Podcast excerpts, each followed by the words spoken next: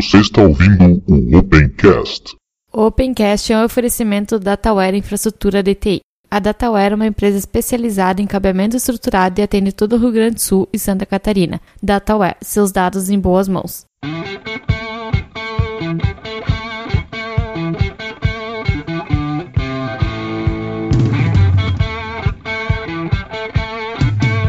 Está começando mais um Opencast, o seu podcast sobre tecnologias livres. Hoje aqui eu, Ivan, juntamente com o Diego. Tudo bem, Diego? Olá, bom dia, boa tarde, boa noite a todos. E também Og Maciel, voltando aí, pessoal, digamos, fixo aos episódios do Opencast. Tudo bem, Og? Tudo bem, cara. Obrigado mais uma vez por me convidar. É um prazer enorme estar aqui com vocês. Depois de um grande tempo aí tentando gravar, eu já falei até no último episódio que eu consegui gravar que a zica tá grande, aconteceu de novo, tive mais um problema de saúde, mas vamos lá, vamos, vamos voltar a gravar aí o Opencast. Espaço da comunidade.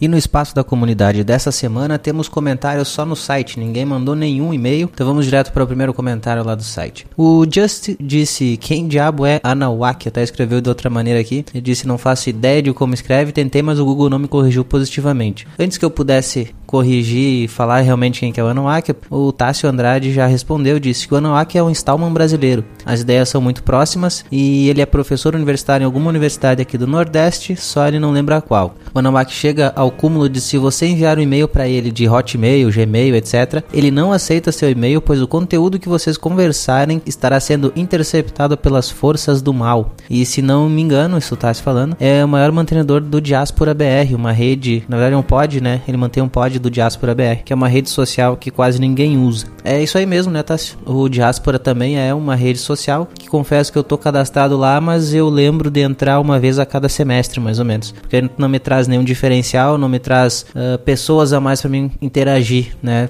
Acaba que ficou lá uma rede, uma rede social a mais no mercado. O Tássio Andrade também fez um comentário uh, depois de ouvir né, o episódio. Ele disse o seguinte: Pois é, pessoal, acabei de ouvir o episódio dessa semana e decidi comentar algumas coisas. Começando pelo final, a função de usar o Docker no Ubuntu Mobile seria o killer feature dele, que faria vários usuários migrar para o SO se tivesse sido lançado com o Ubuntu Edge. Porém, a Canonical perdeu a vez, pois apesar de ter criado antes a opção, não lançou e a Microsoft, dia 29 do 7, lançará vários smartphones Windows Mobile com suporte a essa funcionalidade, que vai ser o nome pelo que ele disse aqui, contínuo. Outra coisa que gostei de ouvir foi sobre essa nova leva de adoções de projetos open source pelo SERPRO, um dos poucos órgãos governamentais que dou valor, principalmente por conhecer pessoas lá de dentro e por ver a atuação deles em projetos na comunidade. E por fim, não sabia que a Amazon AWS ainda não estava dando grana para a Amazon, não. Pensei que seria o principal carro-chefe da empresa, pois se isso está ocorrendo, então a Microsoft também deve estar no mesmo caminho, só queimando dinheiro. Um forte abraço e até o próximo podcast. Muito obrigado aí pelo comentário, Tássio. E o último comentário do site aqui é um bem grande, né? Vamos ler aqui em partes ele. É do Eduardo Klosowski ele diz o seguinte: comentando a respeito do Stallman, faz todo sentido ele ser extremista com relação a software não livre, se não seria contraditório o maior defensor do software livre utilizando o software não livre. Ao menos ele mostra que é possível, embora ainda que difícil, não utilizar software proprietário. Aí eu aqui, Ivan, abro um parênteses. Ele não mostra ser possível, porque o que ele usa hoje, se você olhar lá, vou deixar o link de como que ele usa o computador, eu duvido que alguém consiga trabalhar hoje simplesmente com o que ele usa, porque ele usa linha de comando e só. Ele não faz mais nada. É possível você manter um, desk, um servidor assim. Agora, você manter um desktop, aí sim eu acho praticamente impossível alguém fazer isso. Continuando no comentário do Eduardo, também são pessoas nesse estilo que puxam e guiam a comunidade de software livre. Se uma pessoa não gostar, é livre para seguir outro movimento. O problema é quando ela segue outro movimento, como o do Open Source, e diz que é do software livre, gerando vários problemas de conceitos e criticando os defensores do movimento ao qual ela diz fazer parte. Dito isso, deixo uma observação minha respeito do Opencast e do site Tecnologia Aberta. Por ambos possuírem alguma relação ao Open, é justo os mesmos estarem focados no mundo ou movimento Open Source. Como o requisito de duas das quatro liberdades do software livre é ter acesso ao código-fonte, por definição, todo software livre é Open Source também.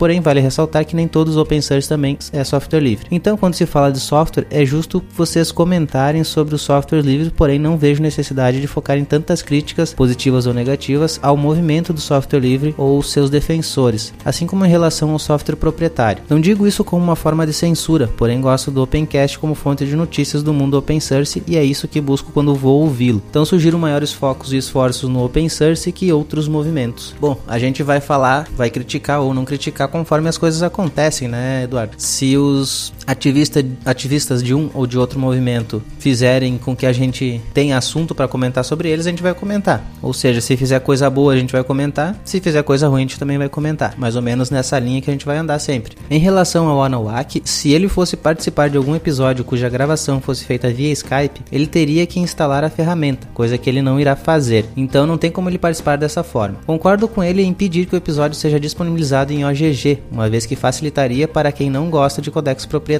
Porém, como o iTunes não reproduz esse formato, não acho certo não publicar em MP3. Minha opinião é que vocês poderiam publicar normalmente, porém adicionar um link com o episódio em OGG. Em relação a e-mails, por mais que ele cuide de seus dados, comunicação ocorre por duas pontas, então se a outra não cuidar também, abre a brecha para espionagem. A privacidade é um bem compartilhado, significa que todos possuem ou ninguém possui. Conte um segredo a uma pessoa, por mais que você diga para ela manter um segredo, você não tem mais controle da informação e fica na mão dessa outra pessoa. Bom, sobre os episódios em OGG, a gente até publicava no início, mas aí a gente cai num outro problema que é quem vai financiar esse espaço utilizado. É uma mídia a mais, é espaço a mais para ser utilizado, a gente não tem também esse cacife aí para poder manter tanto espaço no servidor. Por isso que a gente não mantém. E como você mesmo disse, o iTunes tem que ser MP3. Outros tocadores também, nem todos tocam outros formatos diferentes de MP3. E como a gente quer chegar no máximo de pessoas possíveis, inclusive os não iniciados no mundo software livre, o melhor é manter o MP3 que todo mundo tem acesso,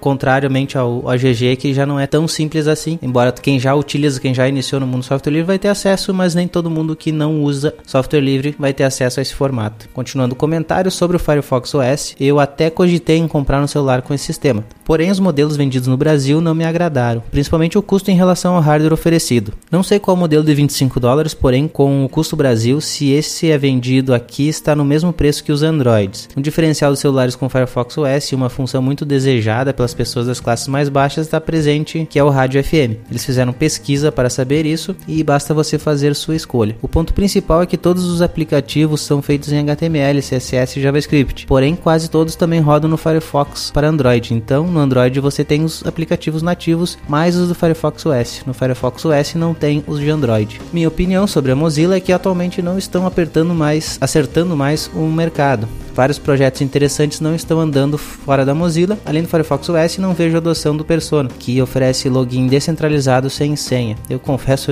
eu e Ivan aqui confesso que nem conhecia o Persona. Vários mini navegadores utilizando o WebKit, tendendo a web mais para o lado do Google Chrome, que por sua vez possui alguns recursos ainda em desenvolvimento que já são adotados pelos sites, deixando o mesmo incompatível com o Firefox. Por isso que muitos dizem que o Chrome é o novo Internet Explorer, pelo menos em espírito. Um dos sites que não funciona mais corretamente no Firefox é a Steam, onde alguns recursos como lista de desejos e mercado da comunidade só funciona corretamente no cliente da Steam ou no Chrome. Também tiveram algumas posições da Mozilla, como que eles falavam que não iriam implementar padrões DRM, algum tempo depois voltaram atrás e o recurso apareceu no Windows. Esse foi mais longo, porém tive vários assuntos que gostaria de comentar e que exigiam maiores explicações. Estou comemorando mais uma volta do Opencast e espero o próximo episódio. Eduardo, a gente agradece muito os teus comentários, respeito todas as opiniões, principalmente as que são contrárias a mim e também aos outros participantes. É assim que a gente cresce vendo uh, os comentários dos outros. Aí também me dá a oportunidade de explicar o porquê de algumas coisas serem de um jeito ou de outro no, no Opencast. Então é isso aí, esses foram os comentários desse último episódio. Quero lembrar vocês aí que a gente está presente no Facebook,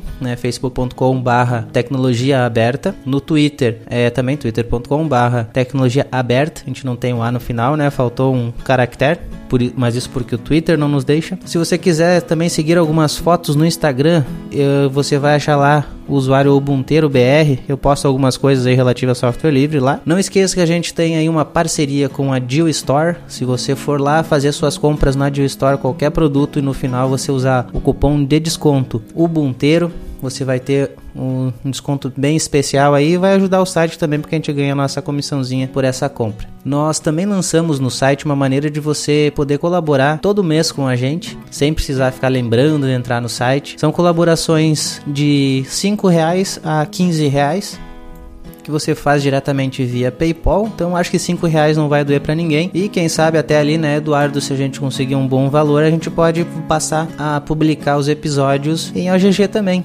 né? Dependendo só de a gente ter verba para isso. E se a gente tiver ali assinantes mensais suficientes, a gente consegue saber que a gente tem a verba todo mês e não ficar se apertando como já aconteceu.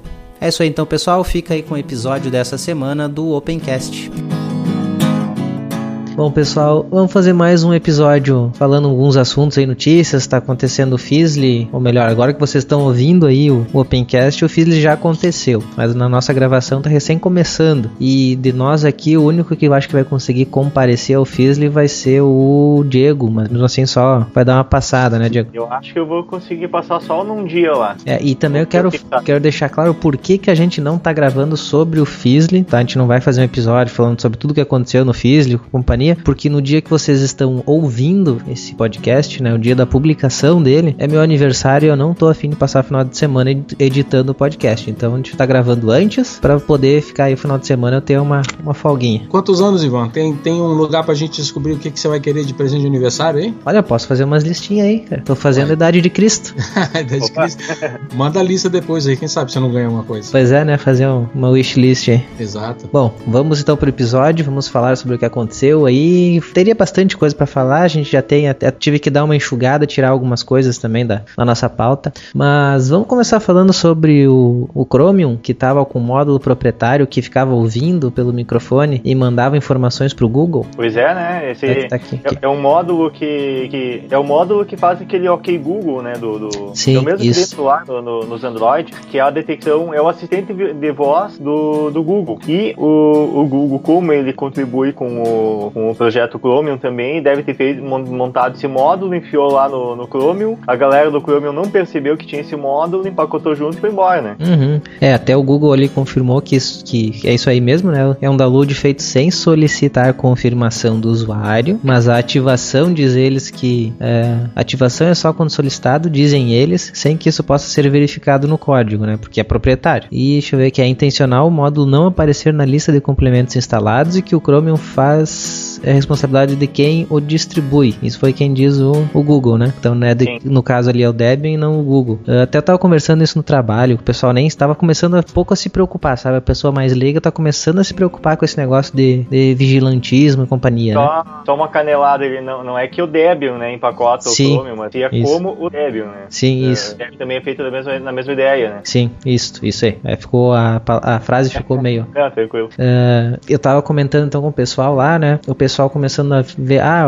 não sei o que, uma televisão que tava uh, ouvindo o que as pessoas falavam, né? E aí eu olhei assim, a pessoa tava com um iPhone. Aí eu comecei a questionar, tu sabe o que que o teu iPhone faz quando tu desliga ele? Pô, fica desligado, né? Ela falou, não, continua comunicando com, com os servidores, né? Como não tem como tirar a bateria, né? Isso eles mesmos já admitiram, continua comunicando. E aí comecei a falar um monte de coisa assim, o pessoal ficou apavorado, né? E daí eu falei, como o Chromium tá com isso, que a gente já tem acesso ao código fonte, né? Embora a gente não tenha acesso a, a esse, a esse módulo, imagina o que, que o Google Chrome faz. Uhum. Enquanto Cara, eu, eu tava por fora ele disso. Deve estar estando direto. É, eu tava por fora. Isso aqui é surpresa para mim, tá? Surpresa eu digo assim, não que eu não esperava nada vindo da Google, assim, uhum. hoje em dia, mas uhum. eu não tinha visto essa notícia. Ah, é até interessante aqui, porque eu tô olhando o link, né, que você vai botar depois, a notícia tava no BR Linux, que ah, tem um parágrafo que fala assim, né, é, que já estão chegando perto do momento que as pessoas vão botar fita isolante tapando a câmera e tal. É. Há uns seis anos atrás, eu conheci uma pessoa que fazia isso, botava, sabe, a fita isolante realmente uhum. tampando a câmera. E eu achava assim, o cúmulo do, sei lá, do, do cara meio bitolado, meio radical, assim. Ó, eu, eu, vou te dizer uma coisa, Fag. Eu não boto fita isolante na câmera, mas a webcam eu deixo ela apontada pro alto, tipo, pra lugar nenhum aqui do escritório. Eu deixo ela pra cima. Porque eu sempre é. desconfiei que podia, ela podia ser acionada remotamente. Eu até nem digo por um, pelo fabricante, assim, mas até por, sei lá, um plugin que me ativasse a câmera sem ligar a luzinha dela que indica isso. Né? A pessoa poderia fazer eventualmente por acidente, né?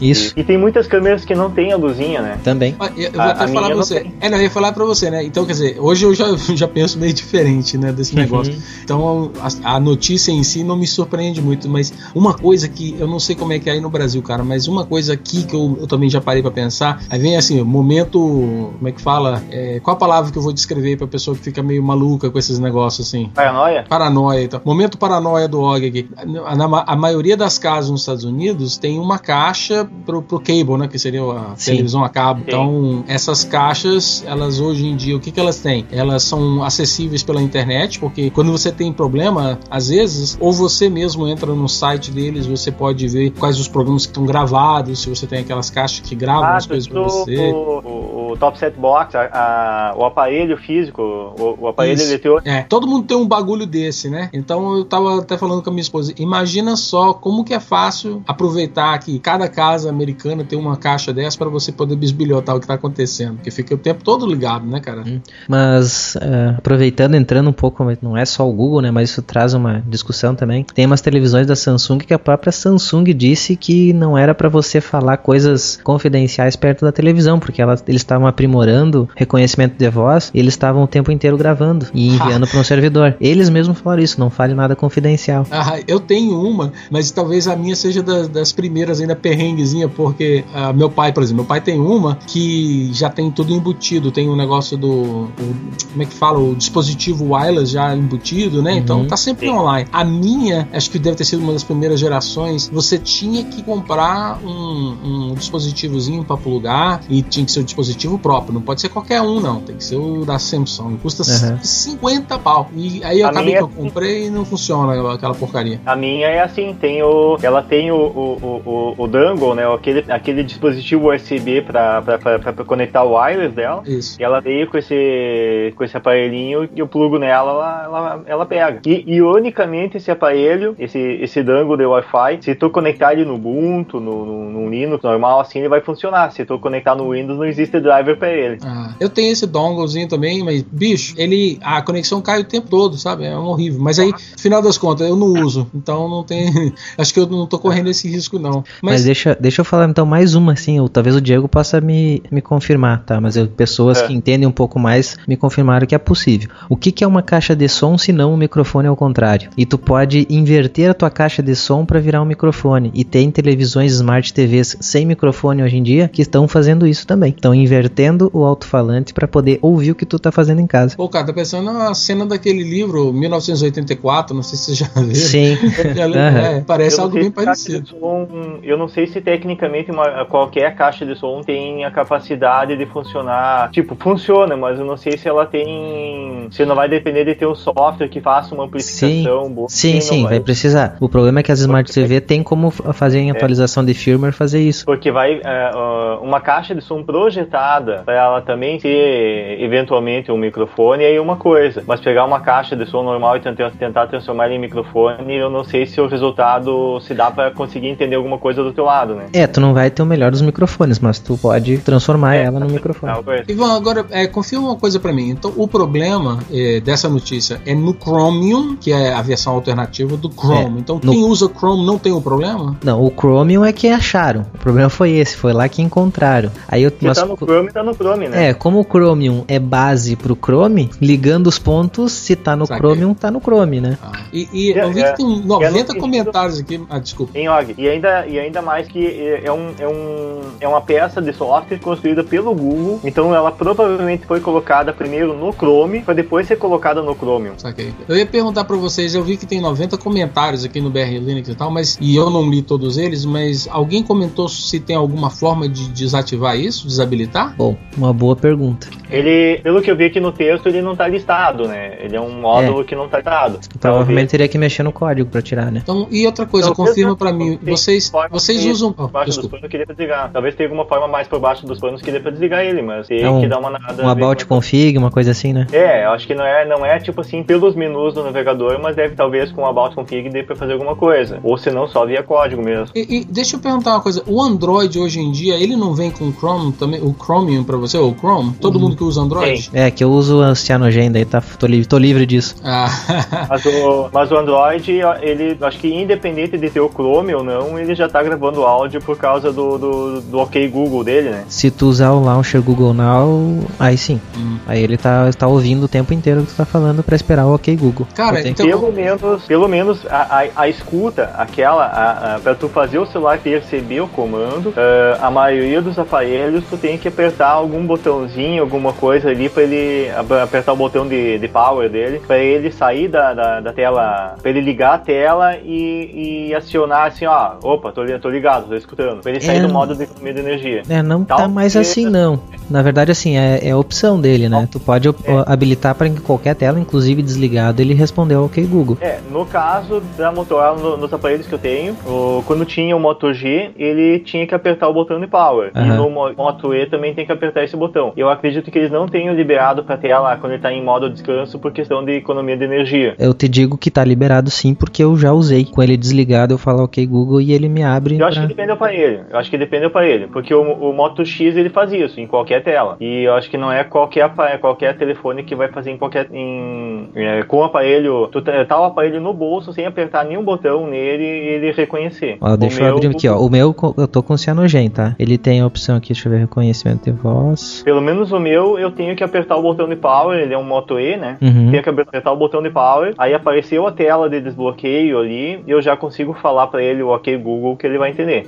É, agora eu não tô achando a opção aqui. Eu acho que nessa opção. Agora na versão talvez eles tiraram, mas tinha a opção que em qualquer tela, inclusive bloqueado, tinha a opção, né? Mesmo o telefone bloqueado, ele ouvia o OK Google. Mas ele é o bloqueado, ele tá bloqueado. Ele Tela desligada, tela desligada. Eu tem- usava com ele Ah, desligado. tá. É, pelo Então- menos eu não consegui fazer, eu já tentei fazer isso, eu nunca consegui. Pelo menos Cara, no eu meu, tô- né? Vou ter um momento paranoia número 2, então, porque é engraçado que às vezes eu tô, eu tô conversando com alguém assim, né? E eu falo, tipo assim, um assunto completamente novo, uma, uma coisa que eu nunca, talvez não, nunca falei na minha vida, um assunto completamente novo. Aí eu falo assim, deixa eu ver se eu encontro algo aqui no Amazon. Aí eu entro no Amazon, digito a primeira palavra e ele completa exatamente o tópico que eu estava falando. Agora, tipo assim, eu sei que eu compro muitas coisas no Amazon, eu sei que eles devem ter um monte de algoritmo que sabe os meus gostos, essas coisas assim. Mas imagina só, bicho, se eu falo assim, vou falar, é, vou falar de um time, qual o time que tem aí onde vocês moram, aí, um time bem pequeno que não é conhecido? Fala pra mim, que eu não devo Ipiranga. conhecer. Ipiranga, pronto. Eu nunca, é, eu nunca falei do Ipiranga na minha vida. Imagina que eu tô conversando com você aqui, ah, é do Ipiranga e tal. Vou falar assim, deixa eu ver se tem algum livro do Ipiranga. Imagina, bicho, que eu boto Ipi e ele completa, ranga pra Uhum. você. Ima- Mas, imagina. cara, eu vou te dizer que isso me aconteceu no Facebook, cara. Eu tava conversando sobre algum produto e quando eu entro no Facebook me mostra propaganda do produto. É, então. Tu tava conversando esse- Eu, eu, eu não comecei a digitar nada, eu tava conversando próximo e simplesmente me apareceu propaganda. Tanto que agora o meu microfone aqui que eu gravo, eu agora deixo ele desligado. Eu tirei ele da porta USB, só quando eu vou gravar que eu conecto ele. É, o computador desktop tem essa vantagem, né? Você, a webcam você desconecta o USB, o microfone você tira os cabos ali, você consegue desconectar fisicamente, né? Uhum. Já notebook não é, não é tão simples assim, né?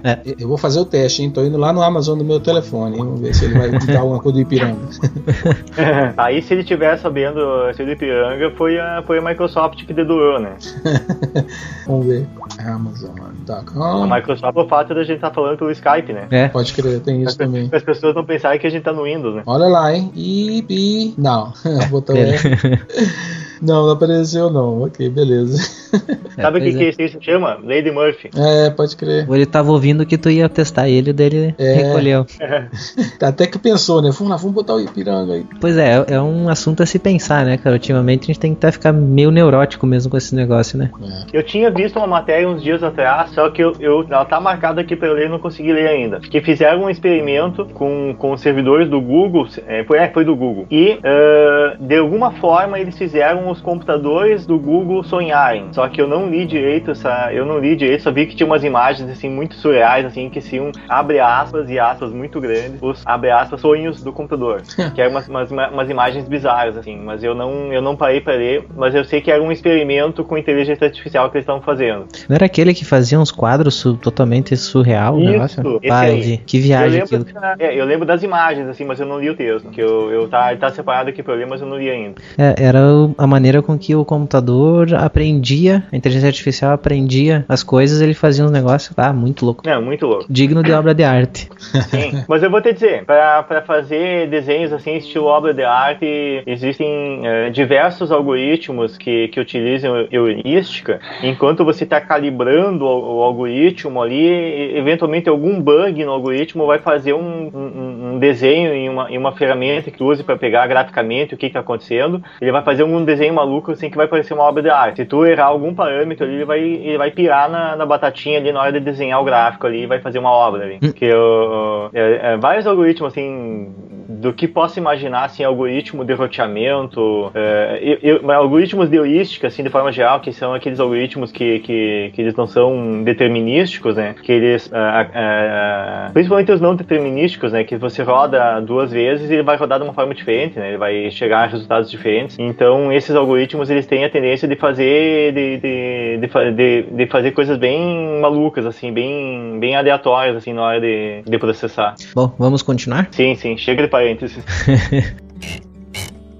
tem uma notícia aqui do Ubuntu que ele pode deixar de, de, existir, pelo menos da forma que a gente conhece ele, né? Uh, isso quer dizer, isso tem a ver com, com o, o, o principal mantenedor do Ubuntu, que é o, eu acho que é não tem o nome. John, Jonathan Riddle, Riddle ou algo assim? Eu acho que sim, é o, o um dos, o, o, o, principal mantenedor é esse aí, o Jonathan, ah, okay. Jonathan Riddle. E por acaso eu até achei que fosse o Jonathan do, do Geo Linux por causa que tem o vídeo dele ali. Uhum. Mas não é ele. Uh, o Jonathan do, do Linux também tem, o, ele tem um vídeo de 4 minutos explicando essa situação também. Mas eles. Uh, a matéria basicamente diz que o futuro do sistema é incerto. Por causa que o, o, o, o Riddle, né, para não falar de Jonathan uh, de forma duplicada ali, o Riddle ele, ele tem uma, uma certa rixa, que não é de hoje, com, com, com o Ubuntu, com a comunidade do Ubuntu. E não se sabe exatamente o que está acontecendo, sim, mas eles não se falam há muito tempo e parece que tá, tá tipo, ah, não, ele não quer mais, não quer mais, uh, a, a, no caso a Canônico, né, não, não vai mais dar suporte pro, pro Ubuntu, pro, é, pro A, a Canônica, na verdade, já parou com suporte faz algum tempo, né? Isso. E até uma outra empresa assumiu, porque na verdade pela Canônica eu já teria morrido, que não é financeiramente viável, né? Sim. É uma, é uma é, companhia lá da Alemanha, se eu não me engano. Não é Blue alguma coisa o nome da companhia? Sim, eu tô... É, esse é o problema de estar tá, de tá falando aqui procurando uma, uh, procurando aqui no meio do texto os nomes, né? É, mas, mas desde o princípio, né? Eu sei que logo nas primeiras versões que saíram do, do Ubuntu, né? Você tinha todas essas versões. Você sempre teve o Ubuntu, que era baseado no GNOME, você tinha o Kubuntu, o Kubuntu, que era com KDE, né? E lo, só depois que apareceu a outra versão do XFCE. Mas desde aquela época já existia um pouco de atrito, né? O, o pessoal do Kubuntu, ele, o Kubuntu, não sei como é que fala, eles sempre foram como se fosse o, o filho bastardo, né? Então eles uhum. não tinham o mesmo número de. É, o, o, pessoal da Canonical não investia da mesma forma no pessoal do, né, nessa distribuição. Sim. Então eu me lembro logo no, no princípio que sempre foi assim. Aí realmente, é, acho que teve uma época, como você falou, Ivan, que a Canonical então, parou de, de, patrocinar e de bancar eles por um tempo. Se eu não me engano, o Jonathan Riddle ele falou assim: ok, eu vou, nós vamos manter o, a, a, distribuição nós mesmos, porque tinha uma, uma comunidade bem forte, né? O pessoal que gosta do KDE, eles gostavam bastante disso, mas é, eu estou surpreso que ele ficou esse tempo todo, porque pô, é, não deixa de ser uma experiência muito chata. E, e para como eu já trabalhei em negócio de distribuição, cara, manter uma distribuição é um trabalho meio. Não é para qualquer um, não, porque você tem as pessoas que te apoiam e elogiam e te ajudam, mas para cada uma delas deve ter uns cinco fila da mãe que estão sempre te enchendo o saco, que só, sendo que eles não fazem nada, né, para poder contribuir. Então é um, é um trabalho bem. Eu não sei como é que. Tô procurando uma, uma expressão em português aqui, mas é, um, é uma coisa meio thankless, assim, sabe? Que não, você trabalha, trabalha, trabalha e muitas vezes você não, não ganha muita coisa em volta, não, de volta. É, tem a roda, né? Muito, é muito trabalho repetitivo, assim, tem cada, cada, cada vez que sai a, a uma versão nova do, da, da, distribuição, tem que fazer um monte de trabalho repetidamente ali e, e que todas as distribuições fazem esse trabalho e é, um, é muito trabalho que não, que não dá para ser automatizado e tem que ser feito, né? Alô? Estamos ouvindo. É, tô, tô te escutando.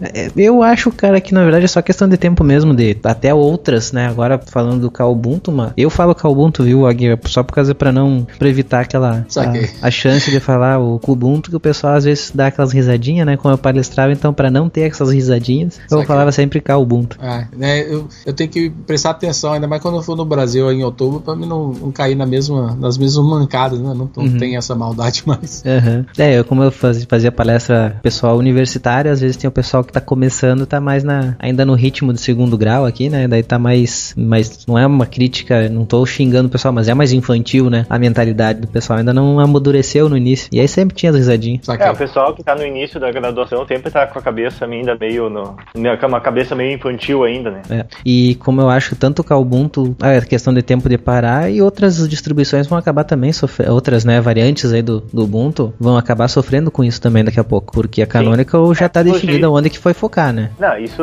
faz, já faz um tempo, né? Sim. Mas o que eu digo assim a respeito do Ubuntu foi, foi briga interna, foi, foi desentendimento, foi, foi pura bira, né? E o uhum. das, das outras, dos outros sabores do Ubuntu, claro, não tem aquele apoio oficial, mas aí vai depender da, da, da, da força da comunidade, né? De, de, ter alguém ou alguma empresa por trás, ou ter bastante comunidade para poder ajudar. No caso do KDE, é se, tipo, se a comunidade abraça, é, é possível que continue, né? Senão, tipo, sem dinheiro sem apoio, né, fica difícil, né? Sim, com certeza.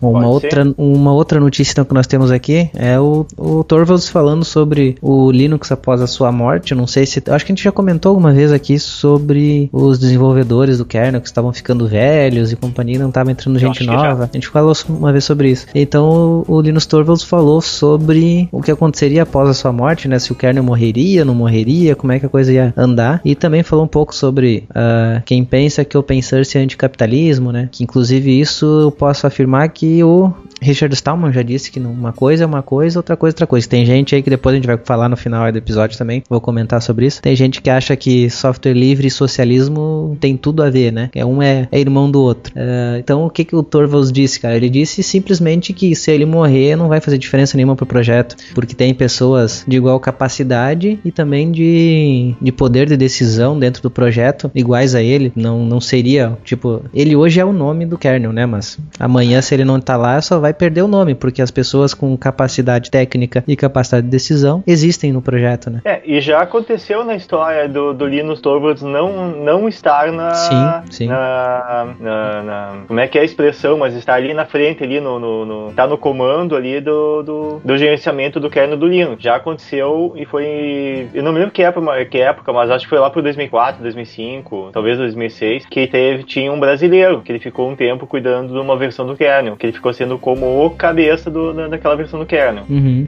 Teve, teve, é, teve um brasileiro, teve outras pessoas também que já, né? Sim. Já comandaram. Ele acabou voltando, mas uh, tem outras pessoas que podem ficar no lugar. Isso. Não, não necessariamente essas que estiveram anteriormente, mas tem pessoas que, que não, nunca tiveram no, no comando, mas que têm capacidade para estar. Porque hoje existe uma hierarquia uh, dentro ali do, do, do, controle ali do kernel e, e uh, pessoas que estão logo abaixo ali, tem, são várias pessoas ali que a gente nem sabe, nem conhece, mas que tem plena capacidade para diversas pessoas aí que têm plena capacidade para poder manter o kernel hoje em dia. É, e o que ele falou ali sobre o, o capitalismo, eu gostei, cara, que segundo ele, essas pessoas, né, que ligam o open source a anticapitalismo são meio ingênuas e ligeiramente estúpidas. Depois eu vou entrar mais sobre essas pessoas estúpidas, não anticapitalismo, mas os socialistas, né? Bem, eu, eu sempre achei o, o, o um cara muito arrogante, né? Então uhum. não vou tirar o mérito dele técnico, não, mas o cara é muito arrogante. Então, o dia que ele. Acho que o dia que ele sair vai ser o dia que o Linux vai dar um passo bem maior para frente, porque eu acho que tem muita gente que não, talvez não quer contribuir ou evita mesmo de entrar por causa da atitude dele. Sim. Né? Por ser uma pessoa super radical. E eu acho que a palavra nem é radical, porque radicalismo e falta de educação não sei se são as mesmas uhum. coisas, não sabe? Então, é, ele já demonstrou de em alguns vídeos esse, essa falta de respeito. O pessoal até vibrou com algumas delas, né, mano? Então, é, então... É, que eu lembro da galera vibrando com uma falta de respeito dele foi quando ele levantou o dedo do meio pra. Eu não lembro Nvidia. Qual, pra Nvidia. Nvidia, né? Uhum. Pra, pra placa de vídeo. Por causa do, do, da qualidade dos seus drivers. É, é ele não, falou então... que era difícil trabalhar com o pessoal também. É, mas agora imagine então, imagina, ele, ele está numa posição hoje que ele pode fazer isso sem uhum. repercussão uhum. nem nada. Agora, vai você então, Ivan, vai, vai uhum. falar isso pra Nvidia. Uhum. Entendeu? Bem, então, sei lá, eu acho assim, é, tem que ser profissional, ele não é garoto, isso é coisa de moleque, pô, é, esse tipo de atitude, essa forma de, de falar com as pessoas, de res, falta de respeito, isso é coisa de moleque, não é coisa de homem, não. Então, esse cara é moleque, o dia que ele, o dia que ele morrer, então, ou o dia que ele largar, eu acho que vai ser um, um, um, uma nova era para o Linux e pro kernel. Já chegou a falar com ele pessoalmente, alguém ou não? Ou não? Não, eu, eu nunca tive o desprazer.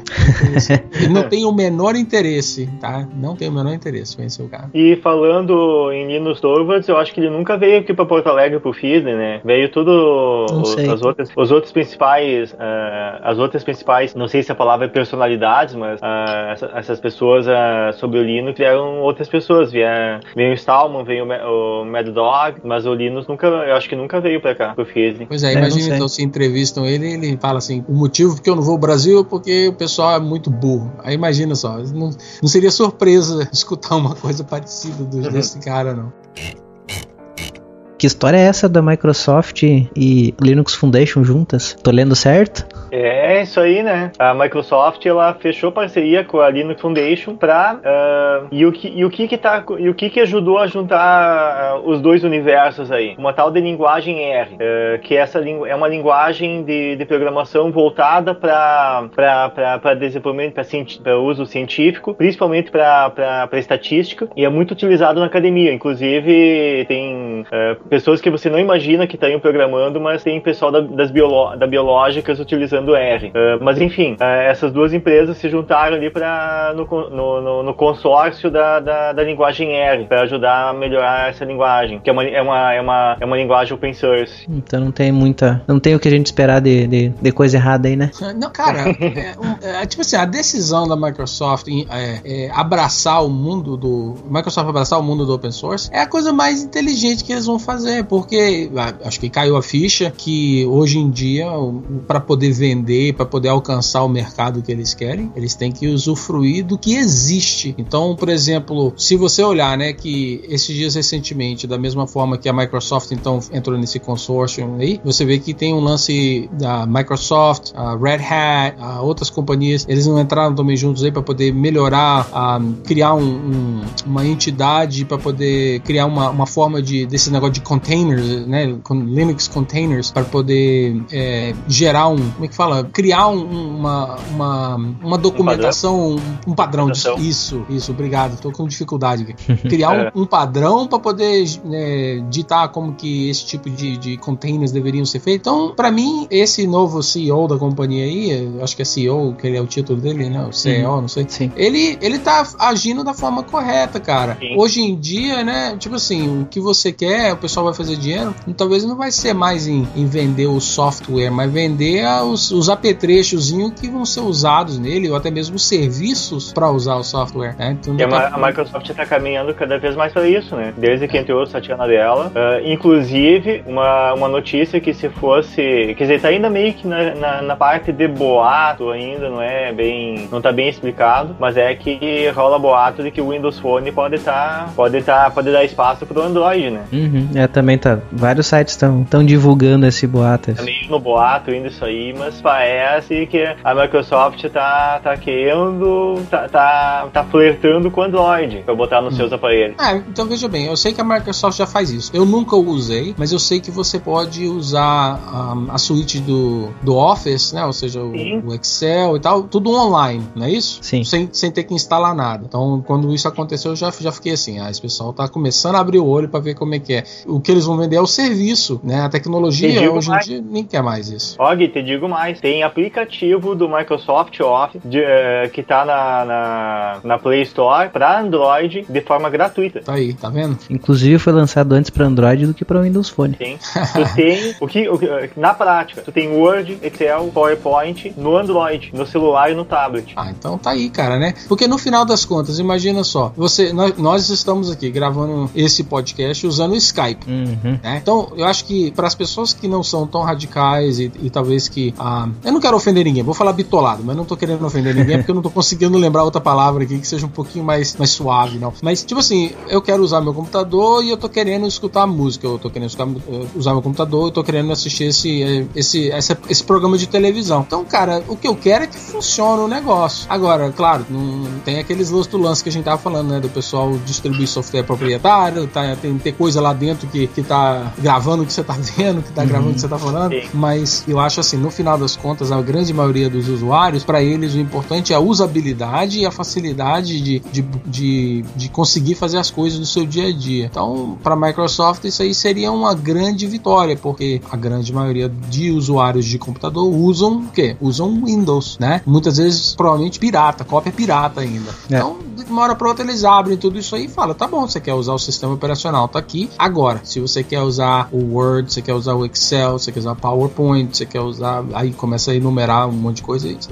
tem que pagar alguma coisinha, usar um serviço para poder usar. Né? Então, eu acho que faz sentido esse movimento deles aí de abraçar, porque assim eles, de uma certa forma, é como se eles tivessem a, é, contratado uma nova safra de desenvolvedores que estão desenvolvendo coisas para eles, só que eles não pagam essas pessoas, porque tá tudo no open source. Então, né, para que, que você vai ficar inventando a roda? Ver o que, que tem aí, pessoal que tá mexendo com Node.js, o que for, né, qualquer tecnologia, Docker e por aí vai. Ele, ele mesmo, o pessoal da Microsoft, ninguém trabalhou em cima disso. Eles vão aproveitar o que está sendo feito, né? Uhum. E pode ser que esteja mudando também um pouco a opinião, para vão começar a investir um pouco de coisa também, porque no final as contas eles acabam ganhando. Sim, claro. Sim. É, e, e tem, se tu, uh, inclusive tá olhando hoje de tarde, tava olhando dentro do Google Play uh, os aplicativos que tem na Microsoft, tu tem o Outlook, tem, tem toda a suite do Office, uh, tem o, o, o, Remote Desktop, tem aplicativos pro, pra, pro Xbox, eu não sei exatamente o que, que vai esses aplicativos, mas tem alguns aplicativos do Xbox ali para o Android.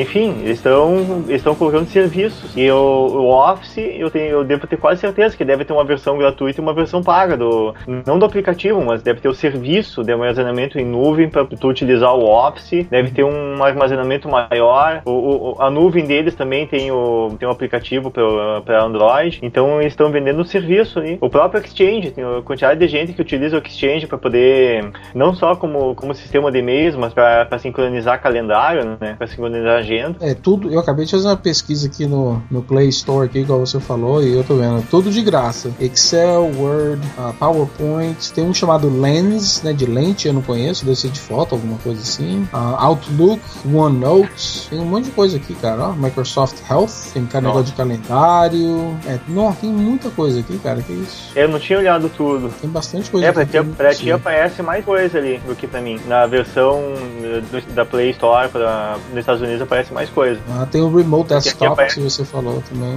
É. Esse Office Lens ali, ele é alguma coisa pra, pra, pra tu fotografar. Tu fotografa uma, um cartaz de, de um, um cartaz que tá no escritório. Ah, é, tá aqui. E tu pega ele de, essa imagem de câmera, meio de lado, assim, que tu não vai conseguir pegar perfeito com a câmera, assim. E esse aplicativo ele só realinha geometricamente a imagem pra ela ficar bonitinha na tela, preencher toda a tela e não ter que pegar, não pegar o pedaço da porta, o pedaço da parede que tá, que tá do hum. lado da imagem. É, a, a, a descrição dele, é, a descrição dele tá dizendo aqui, ó, Diego, tá dizendo assim, é, ele é um escaneador de bolso para documentos e imagens de daqueles quadros que chama whiteboard, aquele negócio que você usa pra, no, quando você tá trabalhando, você escreve assim um quadro Sim. branco assim. Aí realmente tem uma foto aqui, Diego, tá assim, tem esse whiteboard que tá meio de lado, tá num ângulo, vamos dizer assim, de 45 graus ou mais até, né? Aí parece que você tira a foto e ele vai e, e, e reajusta ele e bota ele de frente para você a imagem. Exato. Que, ele coloca de frente o quadro. É, bacana, é um processo, cara. é um processo bem simples, né? Ele só tem que pegar o contraste da imagem ali, detectar o que, que é o quadro ali e é. pegar aquele, aquele, aquela figura quadrilátera que tá meio de lado e colocar ela, transformar ela num retângulo, né? É, e elimina todo o background, como você falou. Então, né, por exemplo, tem um cara aqui que tirou uma foto, um recibo, tipo assim, sei lá, então, um café, alguma coisa que ele tomou, aí tava em cima da mesa. Então a foto toda tem até a mesa, né?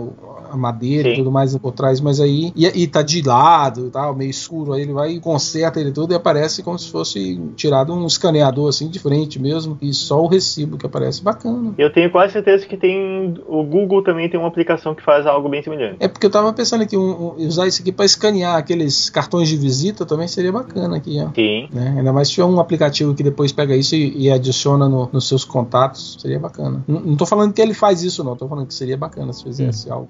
Mas tem aplicações que, que fazem isso, principalmente é, interconectadas com Evernote. Ah, tá, Evernote, pode crer. Eu, eu ia falar pro Águia, agora eu vou falar pros dois, então. Aí, vocês estão falando aí com a sessão, como alguma pessoa, tem uma pessoa que a gente vai começar a falar agora, que a gente vai falar um pouco do Fizzly, uh, vocês são osistas, e para ele, vocês, isso é um xingamento, tá? Ah. Considerem-se xingados, vocês são osistas. E como diz, como, como eles eles dizem lá, então vocês são inferiores a eles. Uh, pois é, há uma diferença que eu acho que um dia nós podemos até. Acho que eu nunca falei isso, cara. A gente nunca falou isso no, no podcast. Existe a, a, definição de software livre e open source, né? Open Source Initiative. Ini, como é que se fala a pronúncia certa aí, Og? Initiative. Isso dali. Esse dali. Uh, existe uma diferença. Tipo, eu acho que um dia nós podemos tratar um pouco da história de cada um até para ficar melhor, né? Porque seriam ideologias parecidas, porém diferentes, né? Elas são bem parecidas em quase tudo, mas tem algum detalhezinho de diferença. Mas quem gosta de xingar os outros deusistas é o famoso Anuak, que até teve um cara no comentário que perguntou que diabo que era isso, né? Que que é tal Anuak que ele tava procurando, não sabia nem escrever, mas é uma pessoa. É, não vai dizer se dá pra comer, né? não, não, é de passando pão. É. Bom, o Anawak aprontou mais uma agora, né? Falando de. Vamos falar um pouco de Fizzle, embora a gente não vai falar sobre o evento, né? Como eu disse no início, a gente tá gravando. É no primeiro dia do, do evento que a gente tá gravando. Então a gente não foi lá, né? Mas antes do evento, o Anawak, digamos assim, tentou aparecer mais um pouco, né? Então ele divulgou no site dele, no BR Linux, uh, pedindo que a organização do Fizzle uh, não usasse o Ubuntu como vinha usando na, nas outras edições, como os desktops que eles deixam lá disponível para as pessoas mexerem, ou até que eles mesmos mesmo usam né, no evento. Só que ele deu a entender depois que acabou que realmente o evento não está usando o Ubuntu, está usando o Debian, só que ele deu meio que a entender que foi porque ele pediu que o evento né, ah, acabou não usando. Só que se tu vai olhar lá no, na organização do evento mesmo, o evento já estava pensando em não usar o Ubuntu e usar Debian já fazia muito tempo. O Anoak nem tinha pensado em, em sugerir, ele já estavam pensando nisso, né? Mas lógico, o Anuaki já disse que não, né? Porque ele começou a campanha e então foi por isso, né? E eu quero ler uma coisa que ele falou aqui nessa postagem, que ele disse assim: "Sou fã do Fizzle". Bom, para mim, Ivan, nesse momento eu acabo sendo menos fã dele ainda, do Anuaki, porque, bom, eu fui uma vez no no Fizzle, tá? Não tenho muita experiência, mas eu tenho experiência de ouvir outras pessoas que foram, de acompanhar o evento remotamente, né? Como sempre permitiram que isso fosse feito. E fui uma vez ao ao a Latinoair. A ah, ele disse aqui que, que o Fizzle seria o melhor evento de software livre do mundo e tal. Cara, eu que fui ao Fizzle e fui ao Latinoera, eu digo que a Latinoera é muito melhor, né? Por que eu, eu, eu falo isso? E sei que vou levar pedrada de alguns aí. O Fizzle, ele é um evento político hoje em dia, tá? Uh, até nós estávamos comentando antes da gravação, eu e o Diego ali, melhorou muito a grade desse ano, mas mesmo assim, a gente tem coisas absurdas, como por exemplo, uh, tem um, uma palestra, por exemplo, aqui que eu não sei o que é que fala, e tem um monte de, uh, que tá assim, uh, Photoboot com a Fox. Aí vai ver descrição a definir, várias coisas assim. E tem uma aqui que é uma palestra que veja se vocês têm a ver com o software livre. Uh, veganismo e software livre, aproximações. O que que tem a ver? Só que dentro da palestra fala na descrição veganismo e a liberdade. O que que tem a ver com software livre? O que que tem a ver com evento software livre? Você sabe me dizer? Olha, nem ideia. Eu Cara, não me surpreenderia se aparecesse alguma coisa na grade ali, algo como assim, Linux e o pós-modernismo. é, é, é, isso, é, essa é a minha crítica. Por que, que, eu, que eu digo que o, o Fizzle não é o melhor soft, uh, evento de software livre? É exatamente por isso. Uh, ele tem várias palestras que não tem nada a ver com, com software livre. Mas, e me diz uma coisa, qual, isso, qual, qual, o objetivo do, do Fizzle? É falar só sobre software livre ou é mais abrangente? Porque talvez, eh, será que abrange outras coisas? Então, o objetivo, assim? o objetivo do Fizzle, na verdade, é alavancar a carreira política de pessoas. o que uma, Essa é a agenda por trás de tudo? É, o que, uh, o que, que eu vi até hoje, com exceção da, da grade desse ano, o que eu mais vi é político tentando aparecer, empresas tentando aparecer em nome do software livre, empresas privadas que não tem nada a ver com software, com software livre, empresas que não utilizam software livre, que não patrocinam software livre, mas estão lá aparecendo. Uh, políticos aparecendo como dizendo eu apoio o software livre, isso, isso e aquilo. Tu vai ver, o cara nunca usou software livre na vida deles, mas eles estão lá aparecendo. E isso, cara, eu vejo há pelo menos 10 versões. E é capaz de votar contra na hora de, de adotar um padrão aberto, né? Sim, exatamente. Isso é o que eu vi até hoje. Uhum. É porque olha, aqui, aqui nos Estados Unidos, quando o Linux começou a aparecer, aí tinha uma, uma conferência que chamava Linux World. E eu me lembro, eu fui, eu fui na primeira Linux World que teve, eu fui mais umas duas ou três depois disso. E eu me lembro que a primeira, a segunda, até a terceira era uma coisa muito bacana, porque o tipo de pessoas que você via por lá eram pessoas que realmente é, usavam Linux Faziam de tudo para poder divulgar software livre, esse tipo de coisa. As companhias presentes usavam, mas depois da, da segunda, da terceira, cara, aí começou a ficar bem mais assim burocrático o negócio, ficou bem business. Então a, as pessoas, os boostzinhos pequenininhos das, dos pequenos grupos já começaram a ficar num canto mais separado para dar espaço às companhias como a HP, Dell, a Red Hat e por aí vai. Então mudou bastante uh, um pouco a, eu diria, como é que fala? Uma palavra aqui. Fórum? Não, eu, a, o grupo ético, não ético, é. Ai caramba, não vou conseguir lembrar a palavra agora de jeito nenhum. Mas fala em inglês então. Então, mas agora eu nem lembro a palavra em inglês. é o, a demografia, seria isso, não é isso? De, de, o demographic. É, eu digo assim, mudou os, o demographics, tá? Tô, tô falando em inglês, pronto, lembrei a palavra. Mas é tipo assim, o tipo de pessoa mudou, né? Então, antes de, de ser aquela pessoa estereotípica, é estereóptica ou estereotipo? Como é que fala? Estereótipo. Estereótipo. É, então, em vez de ser essas pessoas assim, o, o nerd, né? Que uhum. mexe com o computador, tá assim de chinelo, bermuda, camiseta e tudo mais, assim, já tinha gente já assim de terno, gravata e tal. Então mudou bastante o foco, mas mudou também a demografia das pessoas que apareciam. Então, o Fizer, será que não tá passando pelo mesmo sintoma? Ou, né? Então, deixou de ser aquela coisa bem, é, talvez mais maleável, mais aberta, mais, mais friendly, e agora tá um pouco mais, como você falou, Ivan, servindo como, como base de, de política e, e de é, seguir carreira, né? De... É, o Fizzle ele cresceu de verdade quando os políticos começaram a, a ver que ali tinha um, um grande público para fazer campanha. É. Foi quando o governo do estado começou a dizer, não, o Fizzle realmente interessa pra gente, porque é um, bastante gente que aparece lá. E daí também, ó, que eu achei mais uma palestra aqui na grade, que diz assim, como uma,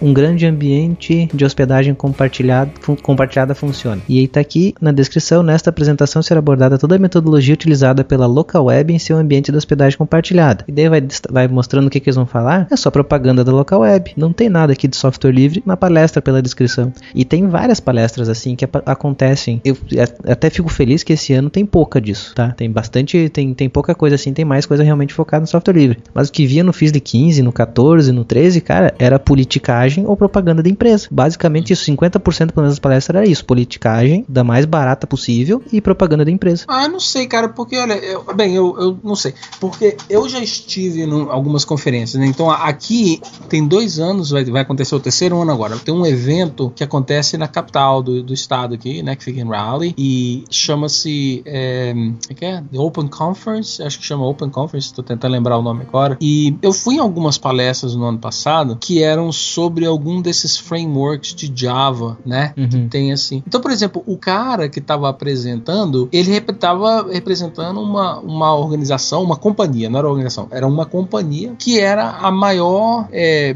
que estava assim, apoiando mais o projeto, né? Então, imagina, então a Canônico, né? A Canônico vai lá, vai aparecer. Então, o, o cara estava fazendo a apresentação sobre a tecnologia e tal, mas é claro que no contexto lá, de vez em quando ele, acho que não tinha como não falar, falar assim, nós usamos isso, fazemos isso e isso, assim, assim, para desenvolver esse serviço, assim. Então, aí, claro que parece que fica um pouco meio de propaganda, como se o cara estivesse aproveitando a deixa para fazer a propagandazinha. Pode até ser que ele tava fazendo isso, uhum. mas, mas sei lá, eu, eu, eu dou a, a, dúvida, como é que fala? O benefício da dúvida nesse tipo de caso, porque pode ser que o cara tenha alguma coisa realmente interessante para compartilhar, mas ele faz parte de uma companhia, então não tem como desassociar um com o outro. Sei lá, eu vou dar o benefício da dúvida aí nessa palestra que você falou por último. É, pode, pode ser que uh, algum, pelo menos alguns desse, de, desse, dessas situações na grade ali sejam situações sim, é um, é um estudo de caso de Isso. como que está sendo utilizado o software livre dentro da empresa, de um é. exemplo sendo utilizado de utilização. Uh, pode ser que seja isso aí, pode ser também que seja só que não que se fale quase nada de ou, ou nada ou quase nada de software livre para fazer mais propaganda da empresa do que falar do, do assunto, né? Ou, ou às vezes nem da empresa, mas fazer propaganda de um produto, de, um, de uma tecnologia que seja de uma empresa, uma uhum. tecnologia proprietária que tem lá no cantinho, lá num detalhezinho, tem alguma coisa do software livre. Era, por exemplo, se você falasse para mim, né? Eu, eu trabalho num projeto, para quem não sabe, eu trabalho na Red Hat e o projeto que eu trabalho, que a Red Hat vende, né, que ele vende, é, é, seria o subscription, seria a assinatura, né, do produto chama Satellite, o satélite, né, tem o satélite 5, uhum. o satélite 6, eu, eu gerencio esses dois projetos aí. Ah, mas por trás desses dois projetos, você tem os projetos open source, esses são realmente da comunidade. Então, a Red Hat emprega um monte de gente, né, é, tá certo, né, eu falei certo? Emprega? Sim. Sim. É, eu, eu, é porque a palavra de vez em quando as palavras são meio estranhas no meu ouvido hoje em dia. Bem, uhum. então, então a, a, Red Hat ela emprega várias pessoas e elas trabalham, elas são pagas e elas trabalham nessas, nessas comunidades. Tem gente que está nessas comunidades também que não recebe nada, elas trabalham de graça. Mas se você viesse para mim e falar, Og, você pode dar uma palestra sobre esse projeto open source? Então, por exemplo, o Catelo. O Catelo é um, o outro chama The Foreman. Aí você fala, Og, você pode falar para mim do, do do Catelo, do, do Foreman? Aí eu falo, beleza, eu vou conversar. Cara, seria muito difícil para mim falar sobre esse projeto sem mencionar coisas da Red Hat. Então, para quem é de fora, se eu não botar a apresentação direito, ou se eu não dou a sinopsezinho da minha, da minha palestra, é, se eu não prestar muita atenção, pode até parecer que, que eu tô fazendo um sales pitch, né? Ou seja, eu tô querendo vender algo para vocês. Uhum. Ah, viu o cara da Red Hat aí tá querendo vender alguma coisa. Mas não, não seria muito bem a minha intenção. Mas é porque muitas vezes é difícil de você separar. E uma coisa que eu reparei também é que quando eu vou nessas conferências, tem um monte de assunto bacana, mas você vai ver que as pessoas que trabalham nesses projetos, para elas poderem ganhar o dia a dia delas, elas trabalham para alguém. Então, né, eu tô aqui falando, do, sei lá, eu vou falar para vocês do, do jQuery, mas eu sou empregado da, do Facebook e eu desenvolvi esse módulo aqui. Aí, beleza, aí você fala, esse cara vai falar o que? É do jQuery ou vai falar do Facebook? Hum. Provavelmente ele vai ter que falar dos dois na hora, porque ele vai falar, nós na Facebook usamos esse módulo para tal, tal, tal, tal, tal, tal, né? Então fica meio complicado de separar hoje em dia. Mas eu tinha te perguntado qual era o objetivo do Fizzly, justamente para entender um pouco sobre é, se os temas têm que seguir algum padrão ou não. Porque eu já fui em conferência, cara, um, ah, que aqui chama Unconference, um, ah, que seria mais ou menos o seguinte: você vai para o lugar e você não tem nem ideia do que, que vai ser discutido. Na hora, os participantes vão lá e fazem a sua sugestão, e vale qualquer tópico, e aí as pessoas votam, né? E os votos, as, as, os tópicos receberem mais votos, recebem, então são alocados os, os quartos, as salas, um, ah, e é uma coisa bem democrática, você não tem que fazer nada, né? Sim. Então, uh, eu já fui lá e já teve tópico que era sobre, eu não vou lembrar o nome agora, mas é um, é uma, é um, um método onde que você tenta dormir somente 20 minutos a cada 4 horas ou algo parecido. Então você nunca dorme horas seguidas, você só dorme de 20, 20 minutos a cada X horas. Uhum. Então, e como que isso faz com que a sua produtividade cresça e tudo mais e tal, tal, tal. Então, quer dizer, dependendo de como você apresentar isso, da sinopsezinho da sua, da sua palestra, vai falar assim, pô, vou querer falar, tô aqui na, numa conferência de software livre, vou querer escutar sobre quem dorme 20 minutos a cada 4 uhum. horas, não tem nada Sim. a ver com o assunto, né? É, o que que melhorou, até porque agora melhorou bastante a grade, né, que eu falei, que esse ano tá muito melhor do que tava ano passado e anos luz do que tava ano retrasado, o Fizzly. É exatamente que agora a comunidade vota as palestras que vão entrar, né? São uhum. submetidas e as pessoas votam lá. Lógico, tipo, é mandado aleatoriamente para quem se cadastrou e quer escolher as palestras, né? São mandadas aleatoriamente algumas e tu diz, ó, oh, essa aqui é legal, essa aqui não é, para saber se vai entrar ou não na grade. Acredito que isso que fez bastante melhorar a qualidade, né? E deixar okay. de ser um pouco tão político como era antes. Uhum. É, bacana isso aí de ter botar esse um, um, pelo um pouquinho desse poder de decisão para a comunidade. É que, é que até aquele negócio, como eu disse, tem bastante coisa de política. A política se envolveu junto na Associação do Software Livre, né? Tinha pessoal querendo fazer seu nome ali dentro. E é, bom, teve bastante disso. Só que tudo isso era sempre por baixo dos panos, tanto que eu não tenho nem como comprovar isso que eu tô falando. Se alguém contestar, eu não vou ter provas para poder mostrar aqui. É, é, as coisas que tu vê acontecendo, mas não. O pessoal sabe como esconder, né? E fechei as coisas aqui.